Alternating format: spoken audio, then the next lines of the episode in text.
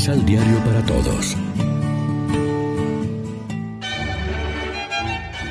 Proclamación del Santo Evangelio de nuestro Señor Jesucristo, según San Mateo. Jesús subió a la barca y se fue por mar a su ciudad. Allí le llevaron a un paralítico tendido en una camilla.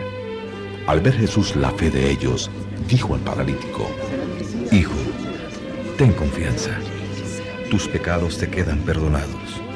Entonces algunos de los maestros de la ley pensaron, ¿Qué manera de burlarse de Dios? Jesús que veía sus pensamientos, dijo, ¿Por qué piensan mal? ¿Qué es más fácil decir? Te perdono tus pecados o levántate y anda.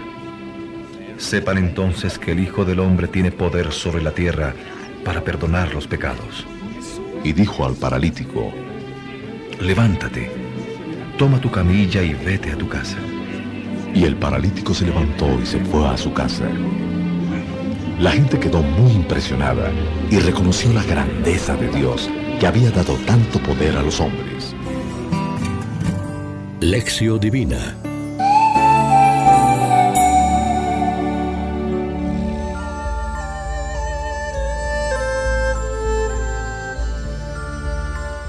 Amigos, ¿qué tal?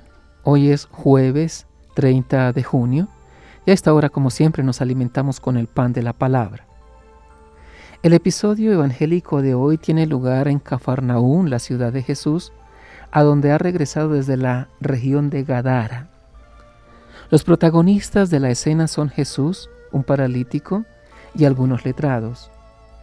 Viendo el Señor la fe que tenían, comienza por decir algo que resulta sorprendente ante un enfermo que viene buscando curación. Ánimo, hijo, tus pecados están perdonados. Una vez más el milagro va a ser fruto de la fe del enfermo y de la comunidad en que vive con sus familiares y amigos. Y va a evidenciar también el proceso de salvación integral del hombre mediante el perdón que Jesús le otorga. Al perdonarle los pecados, lo está curando también de su enfermedad, porque ésta, según la mentalidad judía, era consecuencia del pecado personal y de los propios padres. Según la teología, las dimensiones del sacramento del perdón, también llamado penitencia o reconciliación, son básicamente tres. La cristológica, la eclesial y la personal. La dimensión cristológica y pascual se verifica en la reconciliación del pecador con Dios en virtud del perdón universal de los pecados que se dio de una vez para siempre en la cruz redentora y gloriosa de Cristo.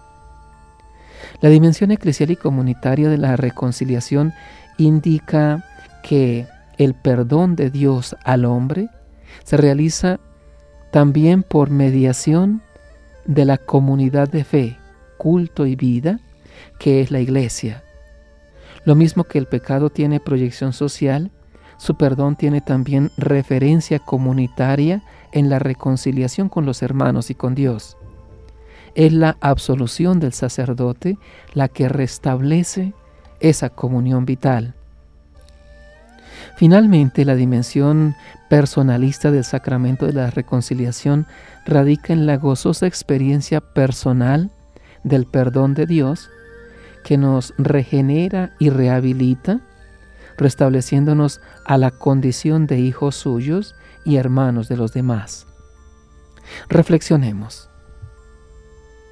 En nuestras tareas y compromisos buscamos ante todo cumplir la voluntad de Dios o perseguimos intereses mezquinos y egoístas. Oremos juntos. Reconcílianos, Señor, contigo y con los hermanos, para poder sentarnos de nuevo a tu mesa en la fiesta. Amén. María, Reina de los Apóstoles, ruega por nosotros.